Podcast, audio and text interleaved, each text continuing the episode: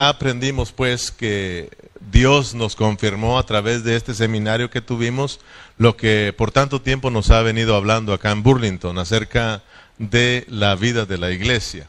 ¿Verdad? Eh, nosotros estamos estudiando Romanos y la meta de Romanos no es tu salvación. La meta de Romanos no es mi salvación. La meta de Romanos es la edificación del cuerpo de Cristo.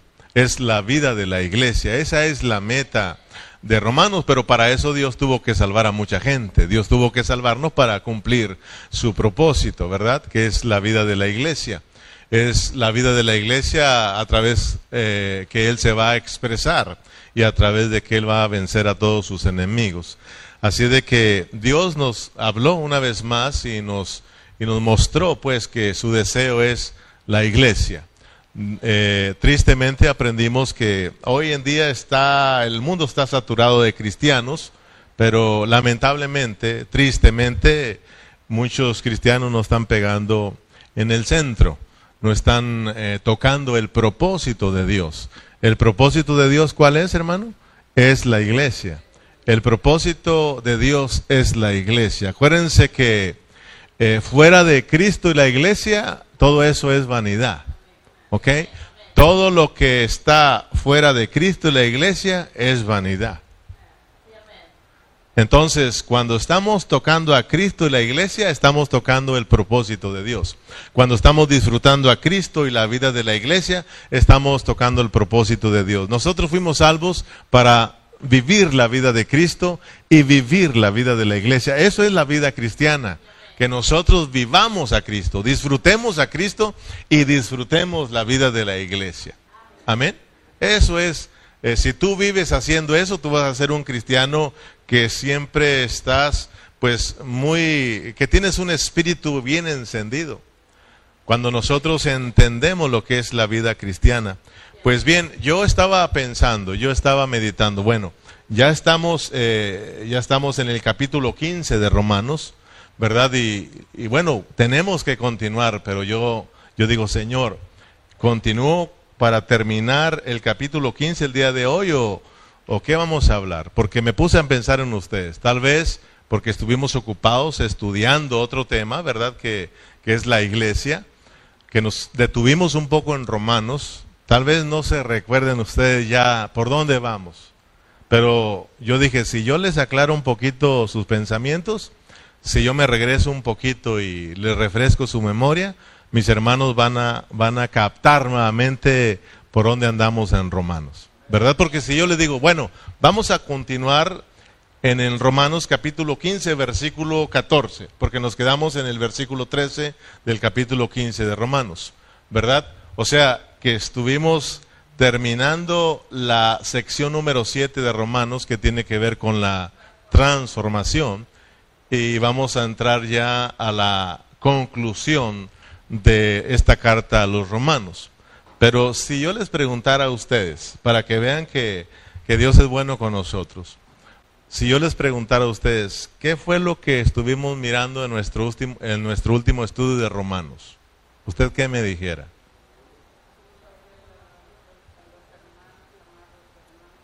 ¿Verdad que sí es importante regresarnos un poquito? Porque si yo te pregunto acerca de lo que estuvimos estudiando en el seminario, ahí sí lo traes fresco. Ahí nos vas a, ahí tú sí, sí vas a contestar que hablamos de la iglesia, lo que es la iglesia, y estuvimos enfocados en la historia de Jacob, lo que le sucedió a Jacob, cuando él estaba ahí eh, en una piedra recostado y soñó aquella escalera que tocaba el cielo y la tierra, ¿verdad? Y donde Dios le mostró que esa era Betel, ¿verdad? Pero antes se llamaba luz.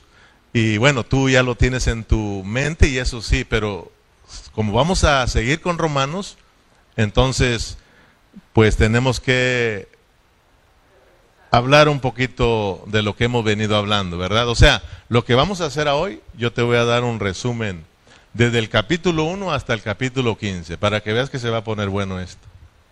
no, pastor. Pero no creas que voy a tomar eh, por ejemplo, eh, ya estamos como, ¿en qué mensaje estamos? ¿Tú recuerdas? Eh, ¿En qué hora estamos? Eh, ese es el 46, 46 horas. Entonces, no creas que voy a hablar 46 horas. O sea, esas 46 horas te las voy a resumir solo en 45 minutos, para que prestes atención, pues. Amén. Fíjate, 45 horas o 46 horas que estamos estudiando ya Romanos, te las voy a resumir solo en 45 minutos. ¿Estamos bien, hermanos? ¿En qué sección estamos en Romanos? En la sección número 7 y es que es la transformación.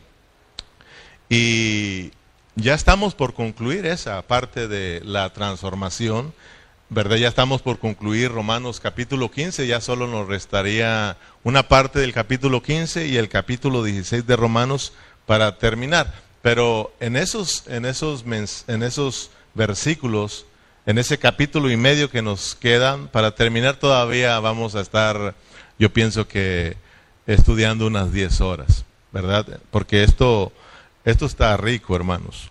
Amén. Entonces, desde los, desde los capítulos 12 al 15, ahí estamos mirando lo que es nuestra transformación, para la vida de la iglesia, ¿verdad? Ahí estamos aprendiendo que la vida de la iglesia es para nuestra transformación y nuestra transformación es para la vida de la iglesia. Amén.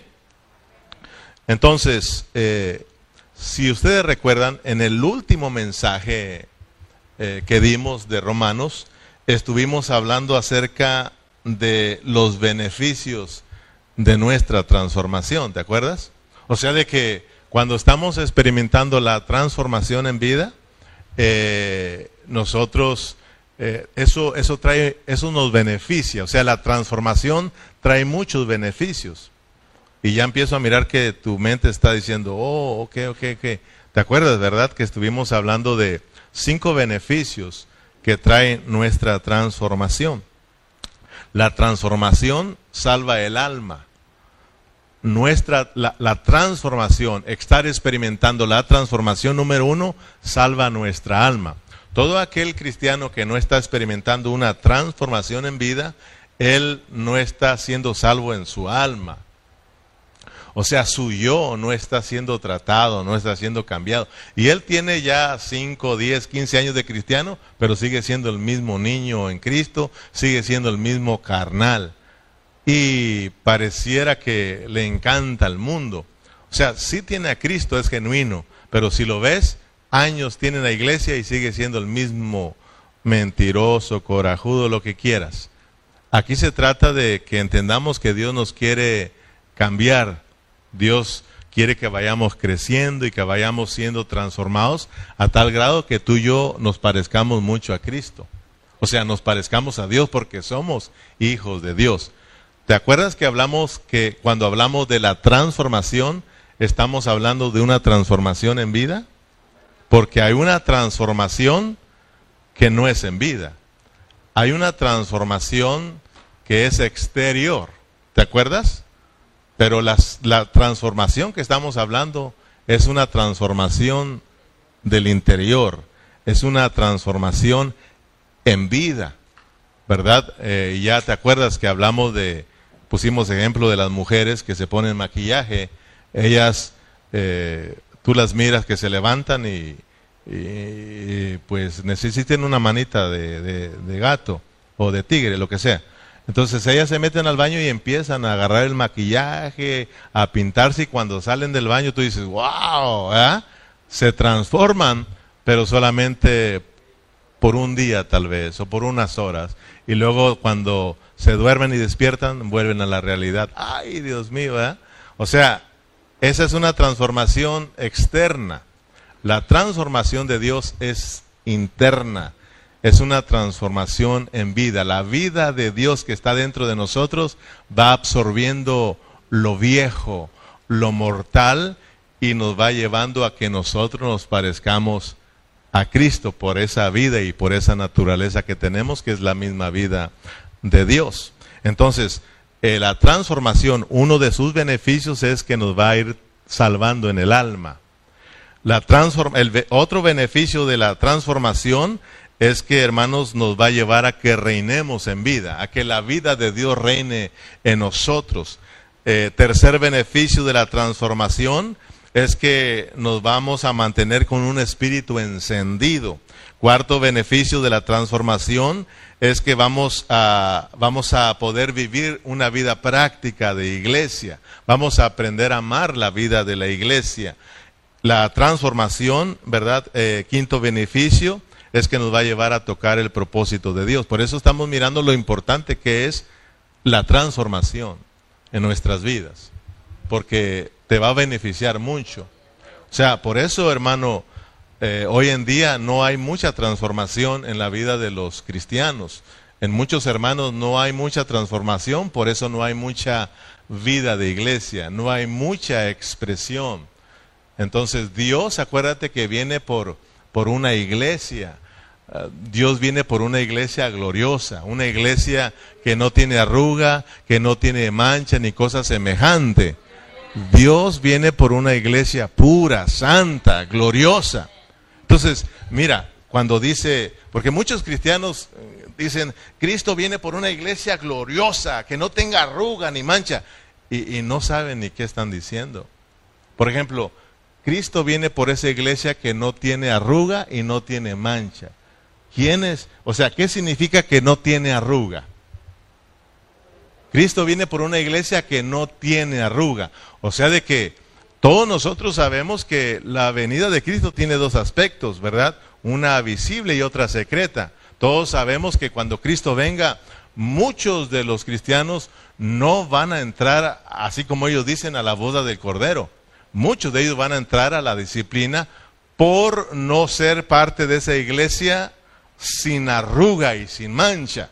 Acuérdate, ejemplo, Mateo capítulo 25, la parábola de las diez vírgenes, cinco prudentes, cinco insensatas. Para muchos predicadores, ellas, las cinco insensatas, son mundanas, pero eso no va de acuerdo a la pureza de la palabra de Dios. Las diez vírgenes son cristianas. Porque entonces, ¿para qué están esperando a Cristo las otras? Las diez estaban esperando a Cristo. Las diez tienen aceite en sus lámparas, solo con la diferencia es de que cinco de ellas no tienen aceite en sus vasijas. O sea, que las cinco prudentes, dice la palabra, que ellas tenían aceite en su lámpara, que es el espíritu, pero también tenían aceite en sus vasijas, que es el alma. O sea, de que ellas habían experimentado la transformación, mientras que las cinco insensatas dice que solo tenían aceite en sus lámparas. La lámpara ahí es el espíritu, ¿verdad? Lámpara de Jehová es el espíritu del hombre.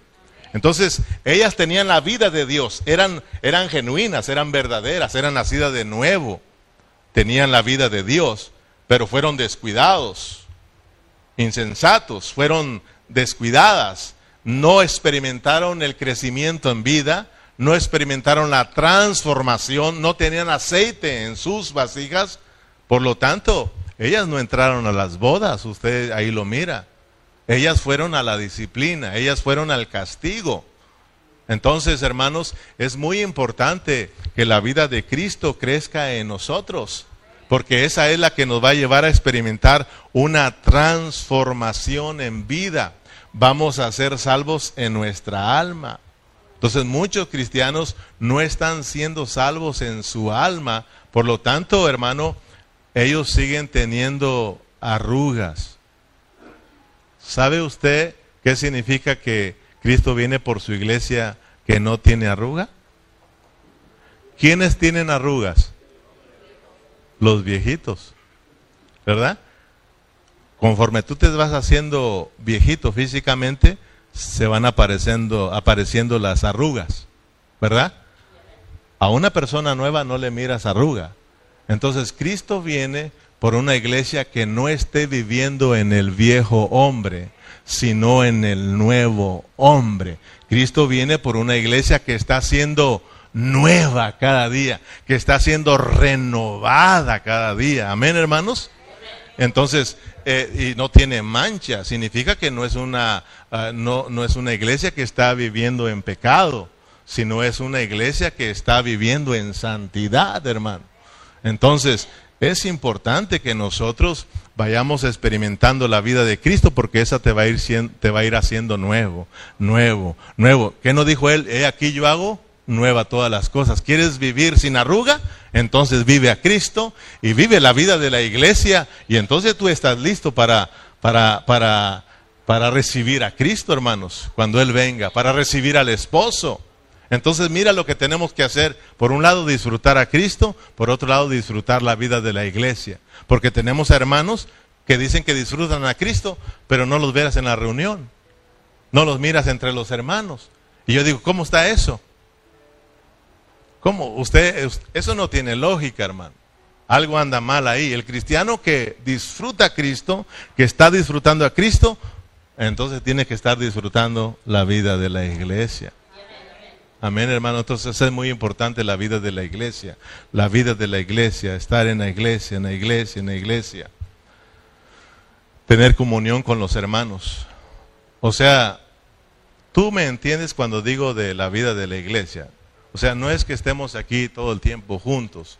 O sea, de que tú, de que tú realmente estés creciendo y estés siendo edificados con los hermanos.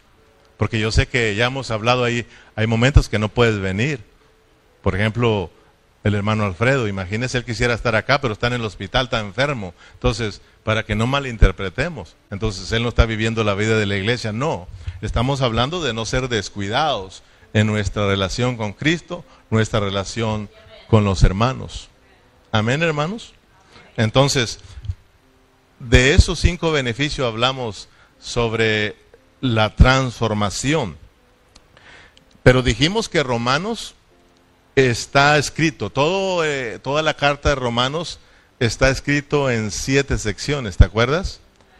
Primera sección, introducción, segunda sección, condenación, tercera sección, justificación, cuarta, santificación, quinta, glorificación, sexta, elección, séptima, transformación y la última, la ocho, es la glorificación. ¿Te das cuenta?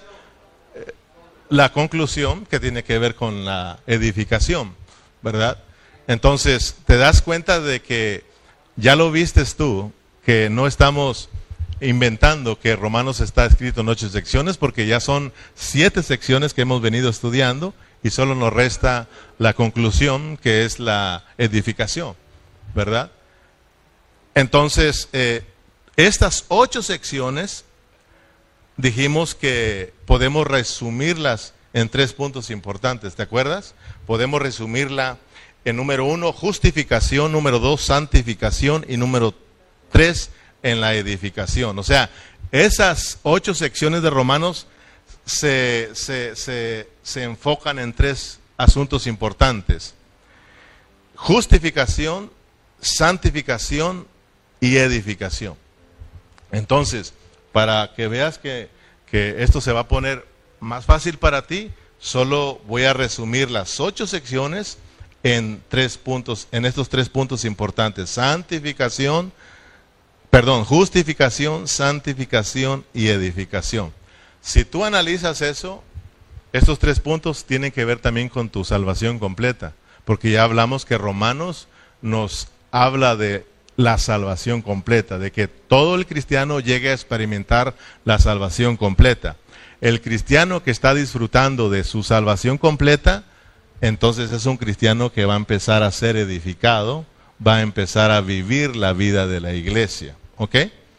Por ejemplo, eh, Dios salva nuestro espíritu, ¿verdad?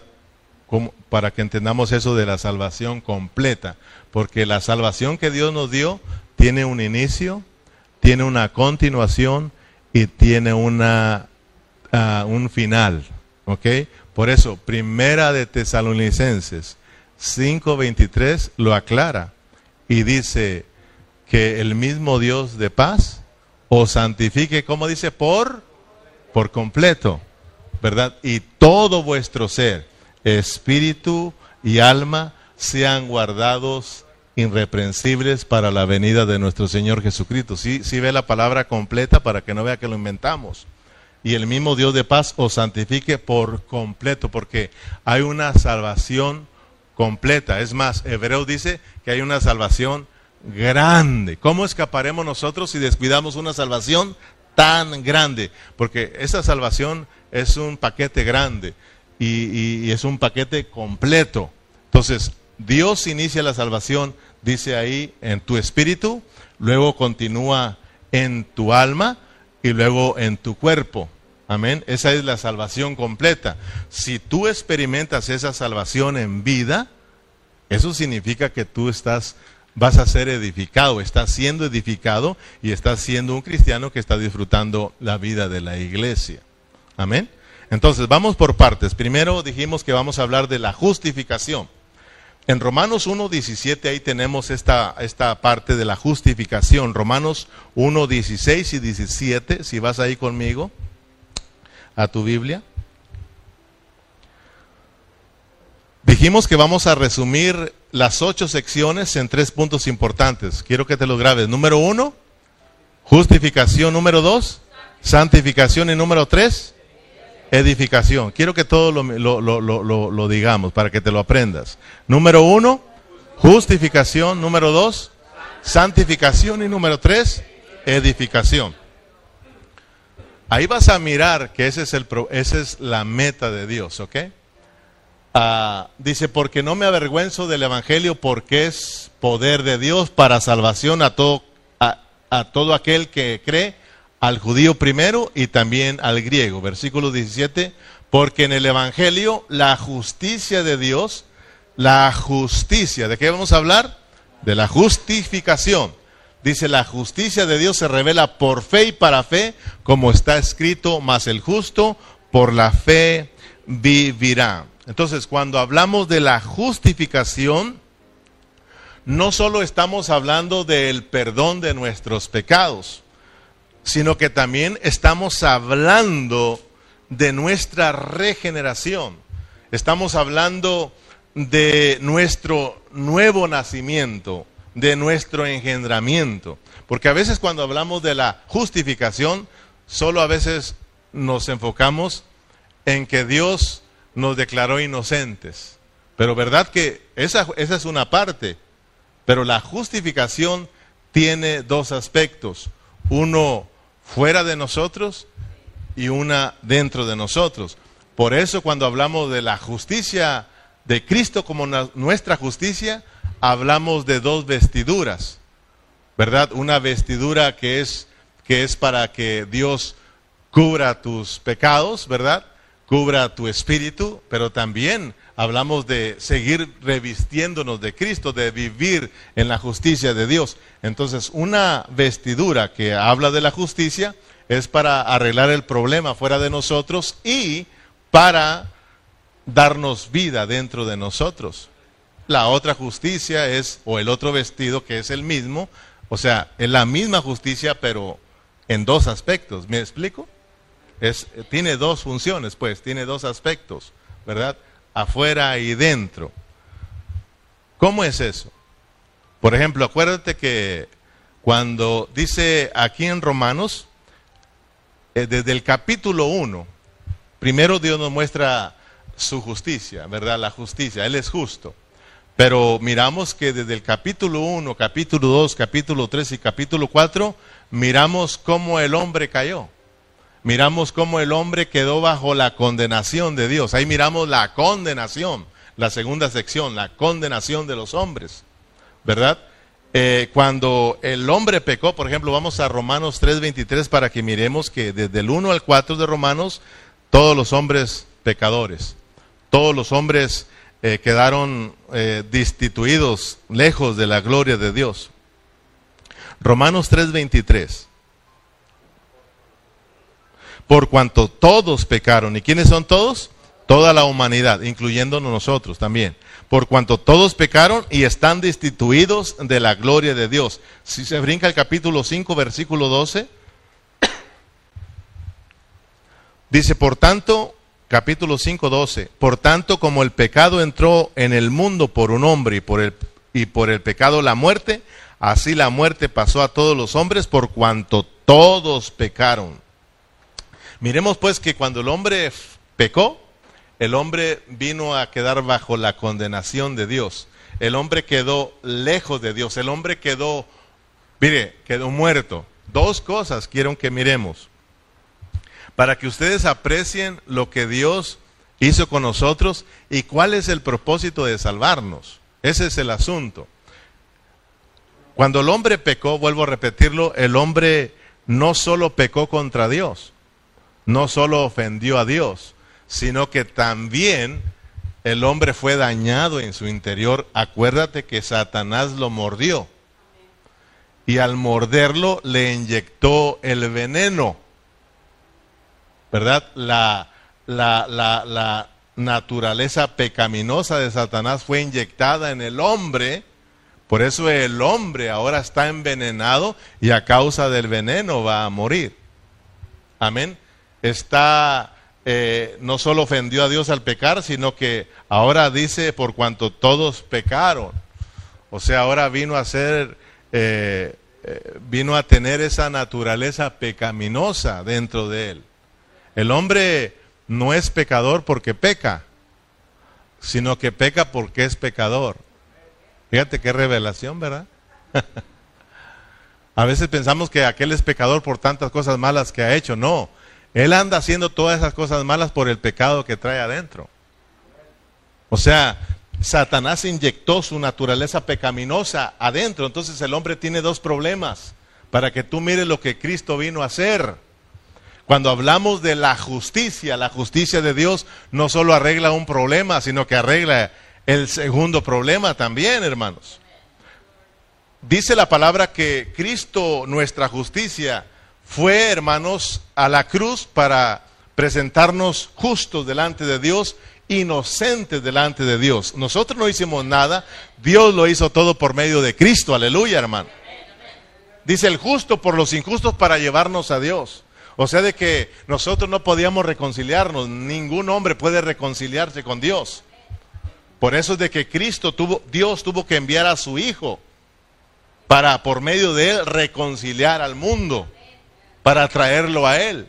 Entonces cuando, cuando Cristo murió, ahí está arreglando el primer problema que tenemos, que es hacia Dios. Cristo dice, a mí la culpa, yo me echo la culpa de todos ellos. Él cargó con nuestros pecados, ¿verdad? Y como, como, como Él está muriendo por todos nosotros, porque éramos nosotros los que teníamos que morir, Cristo tomó el lugar de nosotros y sobre Él eh, fue la ira de Dios para que nosotros quedáramos libres, quedáramos perdonados y por la sangre de Cristo nosotros fuimos perdonados. Entonces, hermanos, como ahí con Cristo todos nosotros morimos, ¿se acuerdas? Que ahí morimos, dice Pablo que fuimos crucificados. Entonces, como Cristo fue el sacrificio que a Dios le agradó y ahí estábamos nosotros y resucitamos y, resucitamos también con Cristo, entonces ahí Dios nos recibe a nosotros, hermanos. Por Cristo, no por, por nosotros sino por, porque Cristo, él, él, él nos agarró y nos trajo hacia Dios por medio de Él, hermanos. Amén. Nos reconcilió. O sea, justificación significa que arregló el problema que teníamos con Dios. Nos reconcilió. Fuimos perdonados. Fuimos declarados inocentes. Dios dice, por la muerte de Él, ahí fueron todos sus pecados. Yo los perdono y los recibo. No hay problema ya. O sea, nos reconciliamos. La ira que yo tenía contra ustedes ya la, redamé, la, la derramé sobre mi hijo, así de que no hay problema. Y nos reconciliamos con Dios. Gracias a Dios por Cristo, hermanos. Pero ahora, ¿qué sucedió cuando nosotros creímos? Porque esta justicia se recibe por fe. Cuando nosotros creímos en Cristo, no solo se arregló el problema afuera, sino que también surgió algo adentro de nosotros. Fuimos regenerados.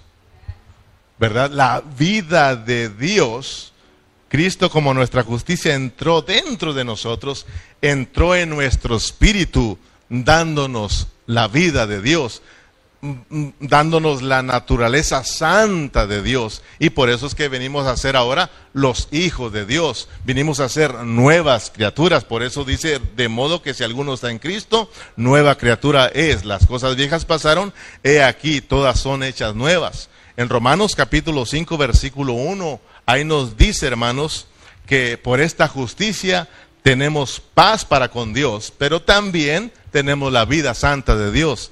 En el 5.1 de Romanos dice, justificados pues por la fe, tenemos paz para con Dios por medio de nuestro Señor Jesucristo. Ya no hay problema. Justificados, arregló el problema que teníamos para con Dios fuera de nosotros.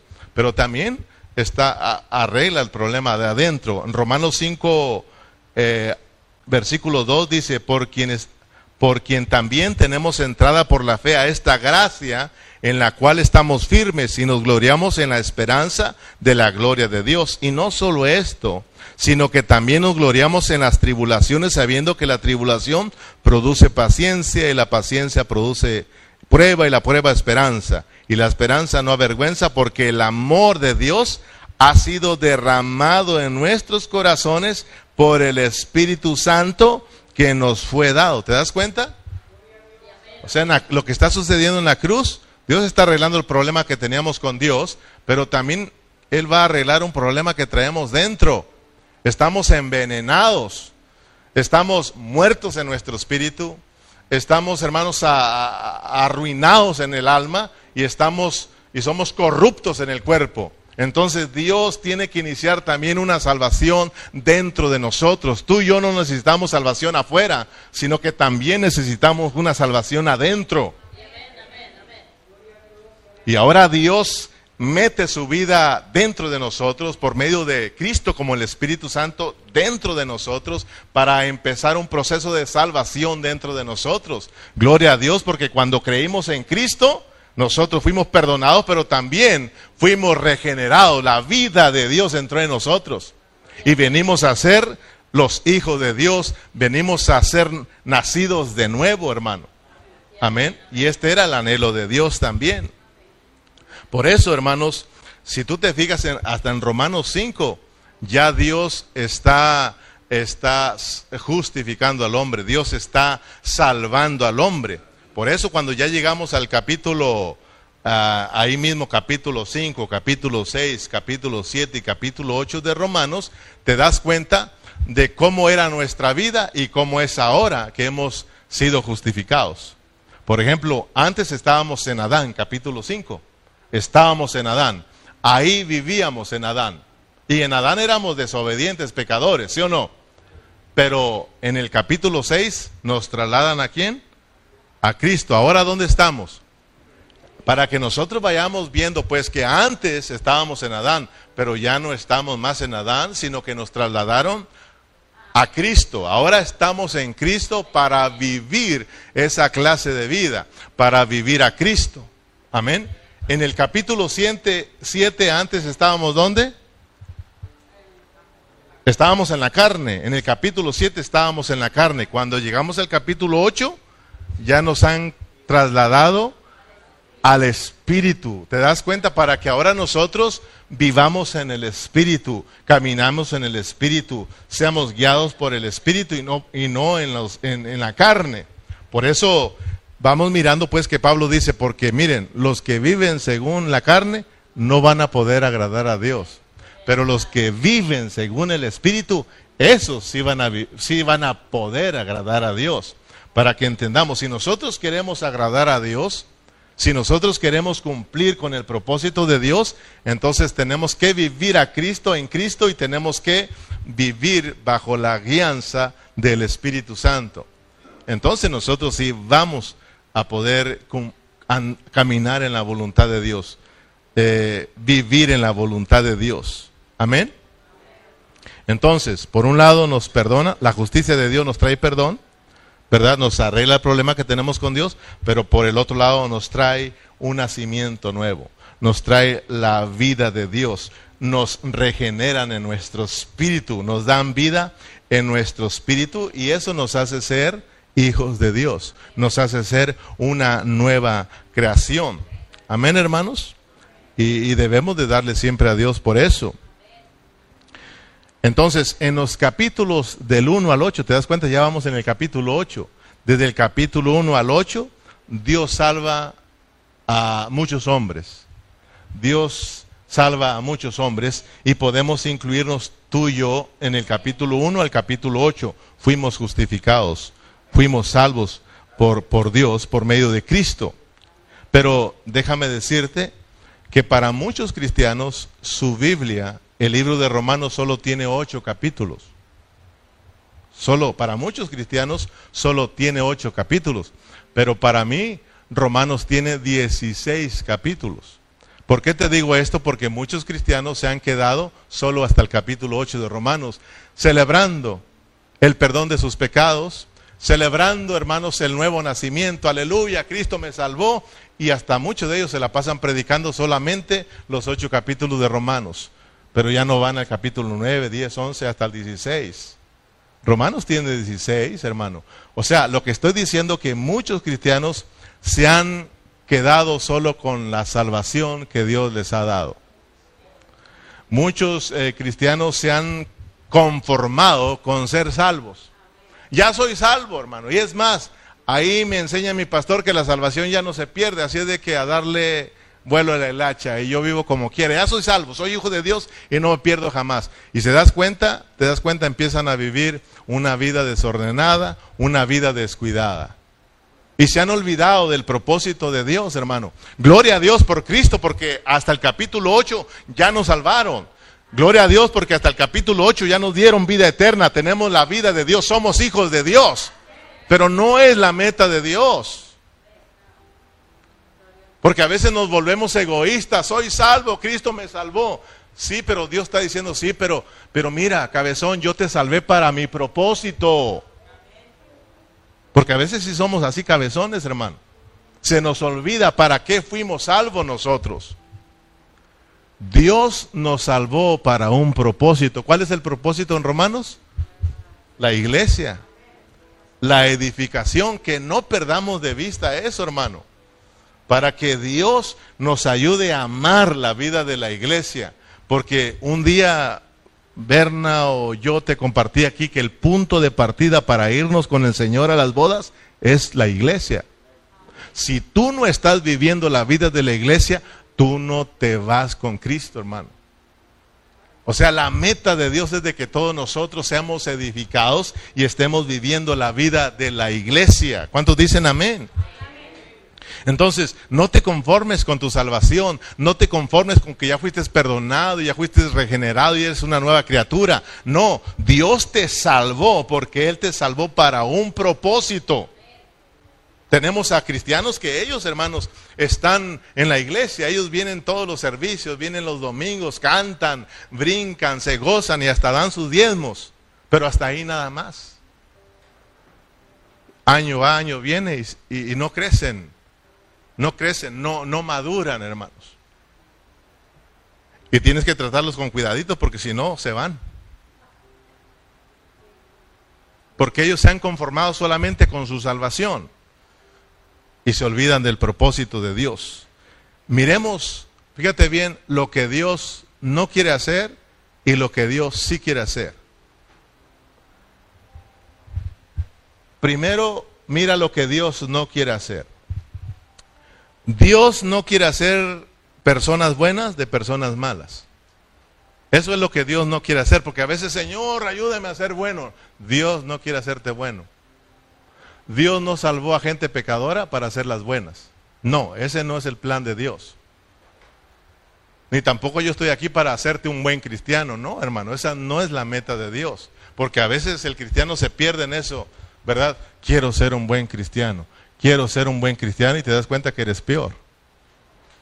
Dios no quiere hacer personas buenas de personas malas.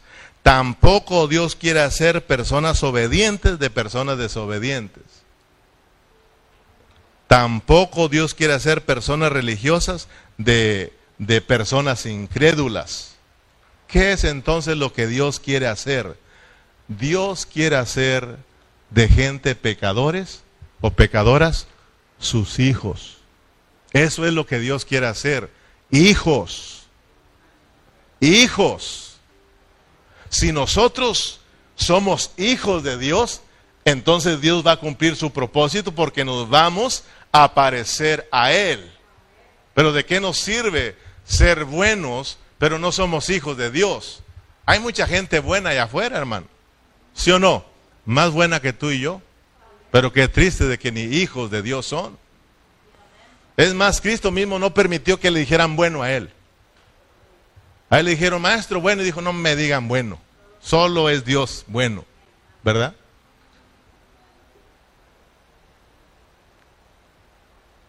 Entonces, Dios quiere hacer de hijos pecadores, ¿qué?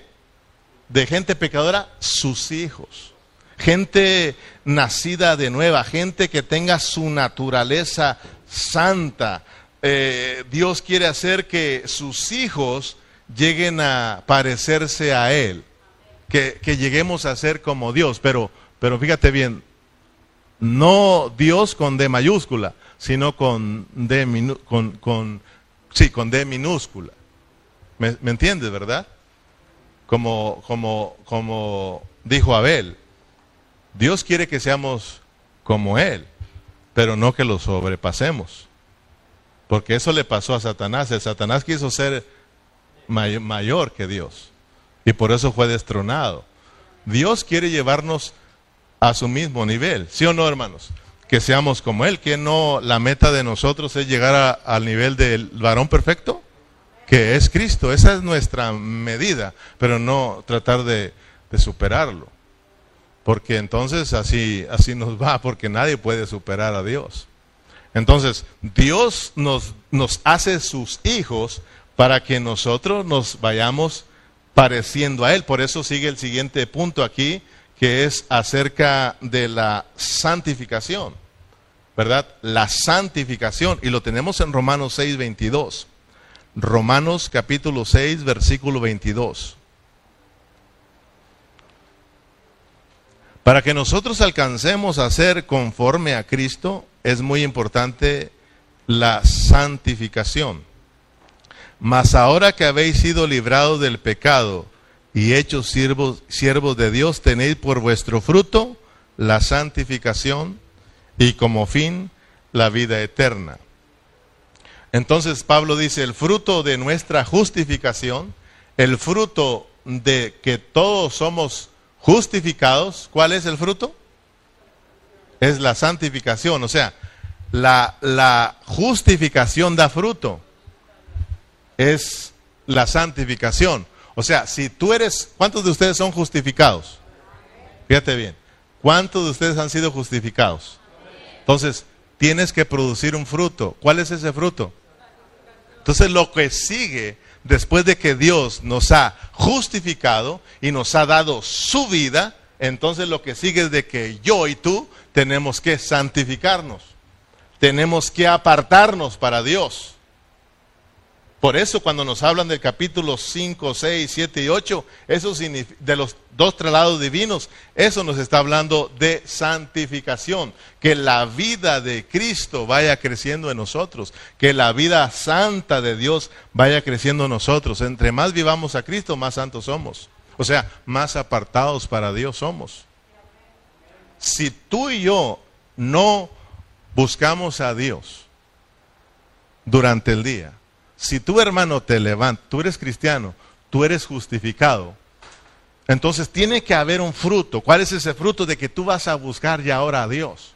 De que tú ahora ya vas a vivir para Dios. Eso es eh, de que tú vas ahora a experimentar ahora la vida santa de Dios. Eso es santificación, que la vida santa de Dios esté agregándose a tu vida.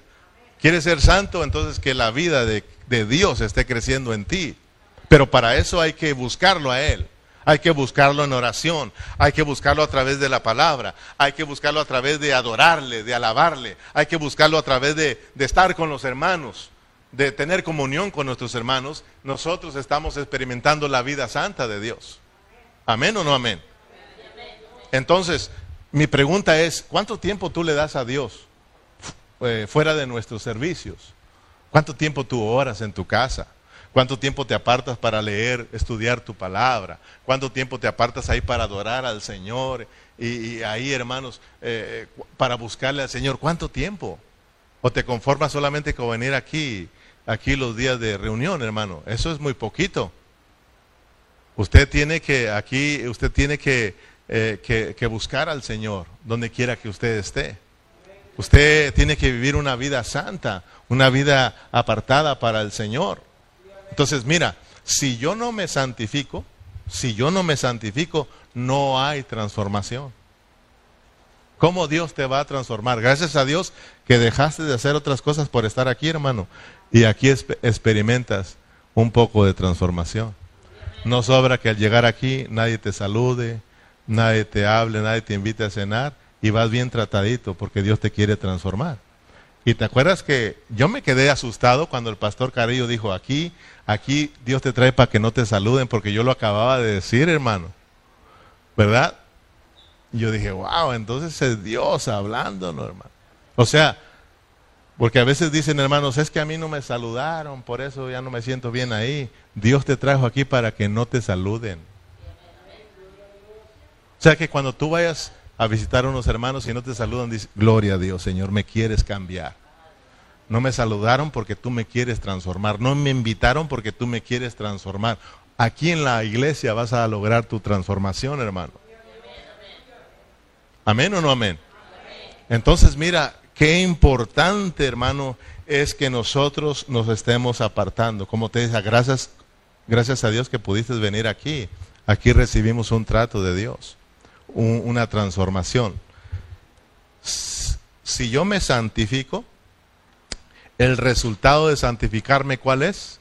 ¿Te acuerdas de los cinco pasos de la salvación eh, orgánica? Primero, regeneración.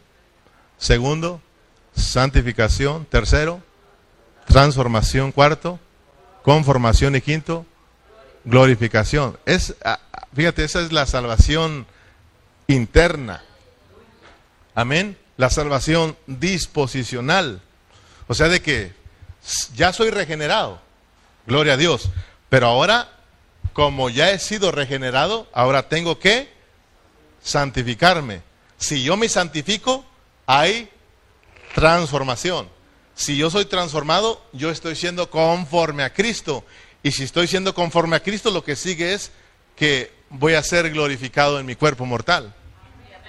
Si te das cuenta, hermano.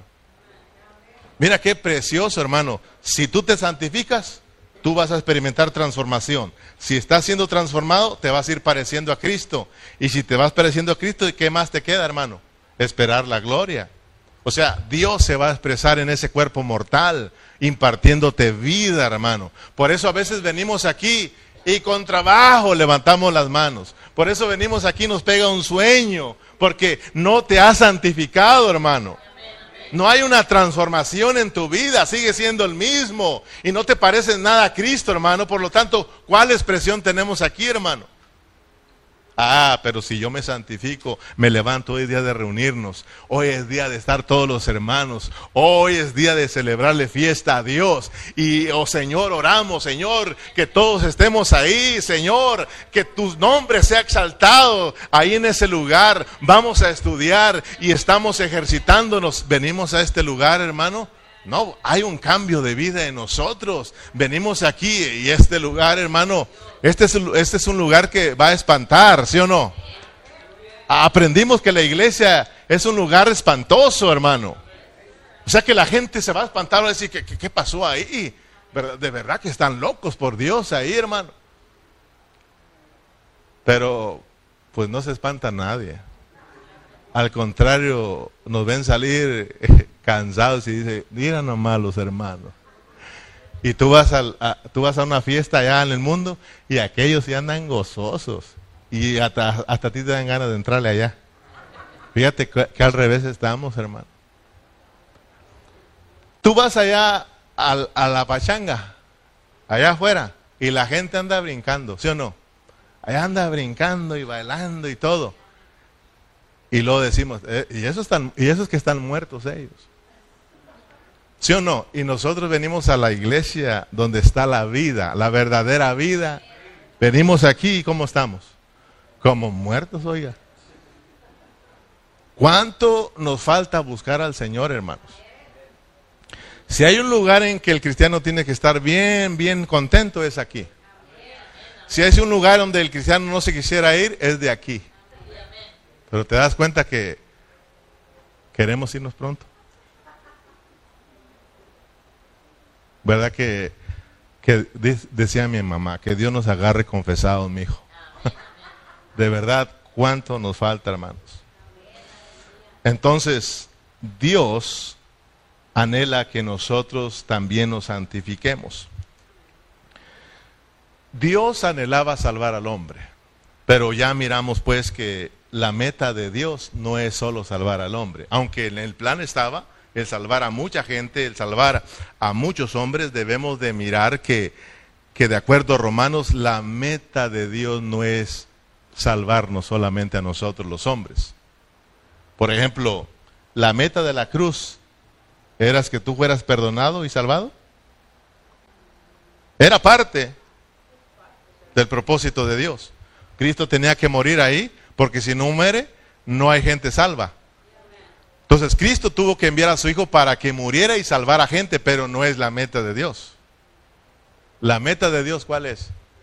De que toda esa gente que fue perdonada y que fue redimida y que fue salva por la muerte de Cristo, llegue a ser la edificación de Dios llegue a ser la morada de Dios, llegue a ser la expresión de Dios. Entonces, hermanos, miremos pues que nosotros no nos santificamos para ser los grandes espirituales, los, los hermanos santurrones, nosotros nos santificamos porque queremos cumplir el propósito de Dios. ¿Cuál es?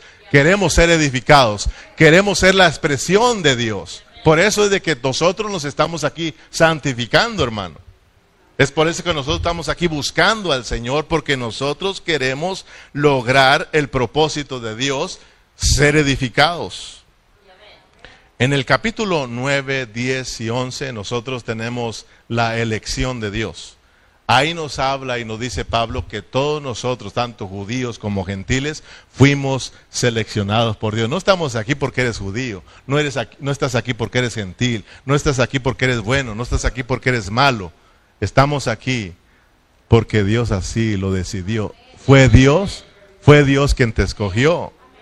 Dice la palabra que esto no es de quien quiere ni de que corre, sino el que Dios tiene misericordia. Dios tuvo misericordia de nosotros. Dios nos escogió a nosotros. Ahí aprendimos, si tú recuerdas que ahí aprendimos que tú y yo no queríamos venir aquí.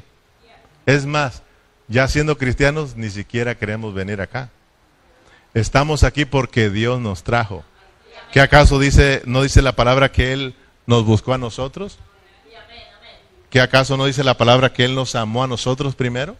Tú le amas a Él porque Él te amó primero. Entonces, hermanos, la elección tiene que ver con que Dios así lo tenía planeado. Dios nos escogió, Dios nos predestinó desde antes de la fundación del mundo. Él dijo, tú vas a ser mi hijo y tú vas a ser para mi propósito. Amén.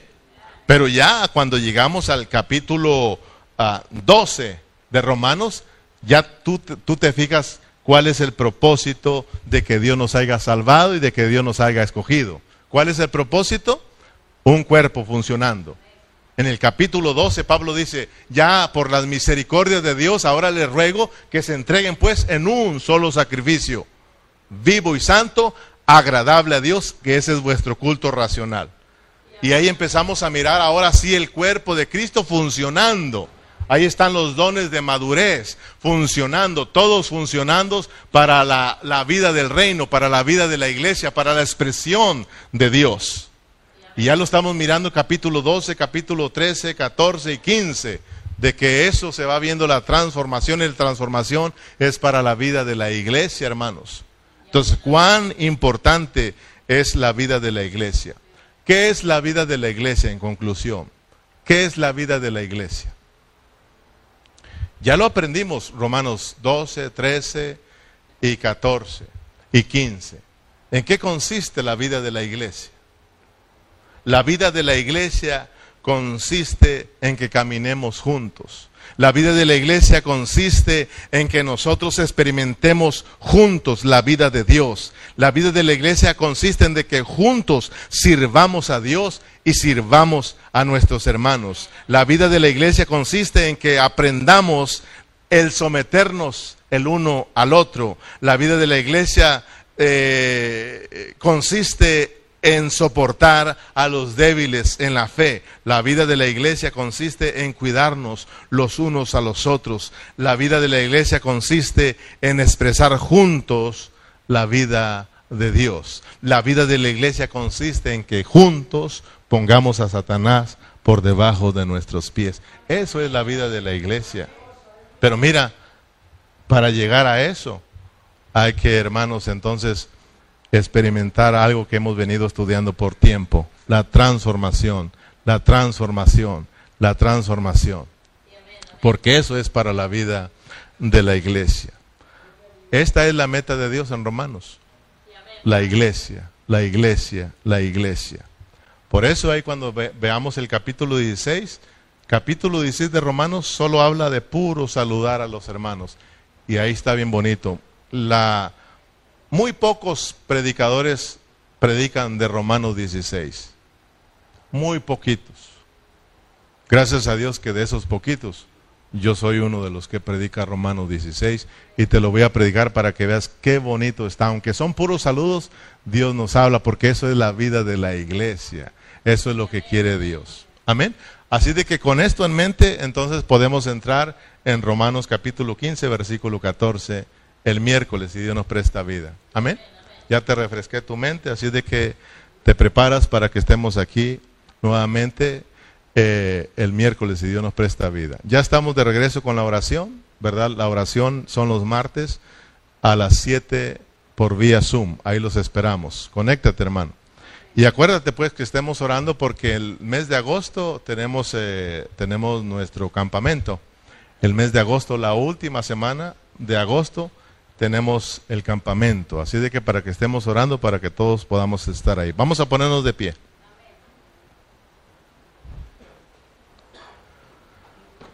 Gracias Señor Jesús.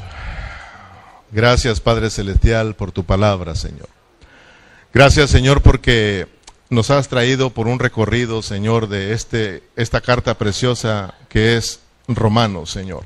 Aquí en Romanos, Señor, nos muestras tu anhelo, Señor, tu deseo, tu voluntad, Señor. Gracias porque en Romanos nos estás mostrando, Señor, que tu, tu, tu, tu meta, Señor, tu deseo, Señor, es la edificación del cuerpo de Cristo. Es mirar a todos los que hemos sido salvos funcionando como un solo cuerpo, Señor, porque ahí está tu expresión y tu representación, Señor. Padre Celestial, tú nos criaste, Señor, tú criaste al hombre con esa mira, Señor, de que te exprese y te represente, pero sabemos, Señor, que en tu plan soberano estaba la caída del hombre. El hombre cayó, pero también, Señor, tú lo has levantado porque tú eres un hombre, un Dios que crea, corrompe y restaura, Señor. Esa es tu soberanía, Padre. Muchas gracias porque nos has venido mostrando tu propósito, tu anhelo, Señor. Ahora somos tus hijos, Señor. Ahora ayúdanos a buscarte cada día, Señor, a santificarnos para que logremos lo que es la transformación y de esa manera lleguemos a la edificación, a ser tu expresión y que seamos los que te representamos aquí en la tierra. Muchas gracias, Señor, por los hermanos, la vida de mis hermanos, Señor. Gracias por cada uno de ellos que se han hecho presentes. Oramos por nuestros hermanos que no pudieron venir para que tú los traigas en la próxima reunión, Señor. Gracias por nuestros hermanos de vía Facebook. Oramos para que tú los sigas bendiciendo también en una forma especial. Señor, nos despedimos en tu nombre preciosa y la iglesia se despide con un fuerte amén y amén. Y un aplauso para nuestro Dios.